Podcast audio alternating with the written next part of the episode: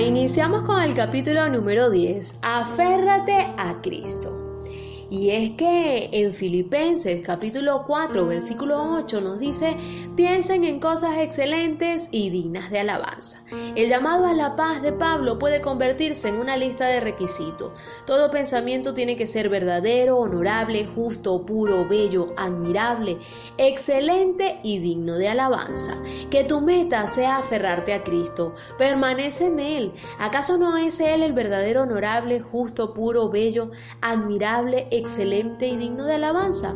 ¿No es esta la invitación de su mensaje en la viña? Así dice la palabra de Dios, permanezcan en mí y yo permaneceré en ustedes. Así como ninguna rama puede dar fruto por sí misma, sino que tiene que permanecer en la vid, así tampoco ustedes pueden dar fruto si no permanecen en mí. Yo soy la vid y ustedes son las ramas. El que permanece en mí como yo en él dará mucho fruto. Separados de mí no pueden ustedes hacer nada. El que no permanece en mí es desechado y se seca, como las ramas que se recogen, se arrojan al fuego y se queman. Si permanecen en mí y mis palabras permanecen en ustedes, pidan lo que quieran y se les concederá. Mi Padre es glorificado cuando ustedes dan mucho fruto y muestran así que son mis discípulos. Así como el Padre me ha amado a mí, también yo los he amado a ustedes. Permanezcan en mi amor. Si obedecen mis mandamientos, permanecerán en mí, así como yo he obedecido los mandamientos de mi Padre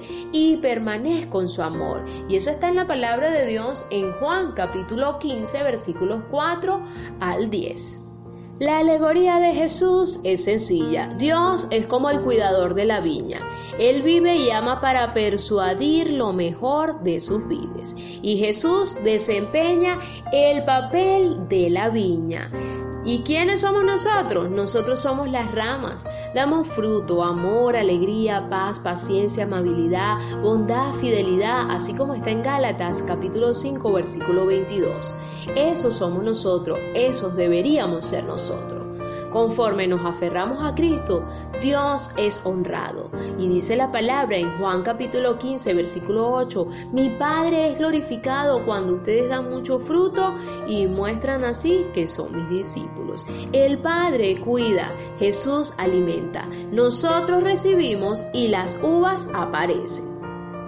Por lo tanto, nuestra meta es Cristo. Nuestra única meta es estar en casa de Cristo. Descansemos en Él, encontramos nuestro alimento en Él. Su techo de gracia nos protege de las tormentas de culpa. Sus paredes de providencia nos aseguran de los vientos destructores. Su chimenea nos calienta durante los solitarios inviernos de la vida.